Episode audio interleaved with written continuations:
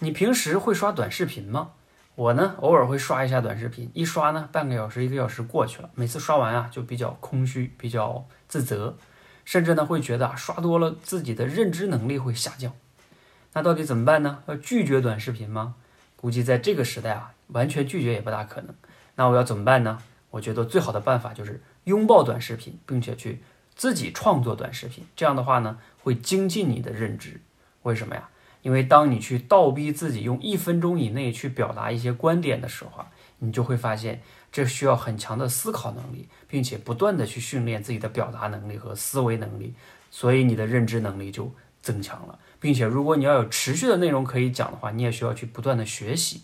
所以创作短视频是让你认知能力提升的最重要的一个办法。我们一起来创作短视频，做新时代的新青年。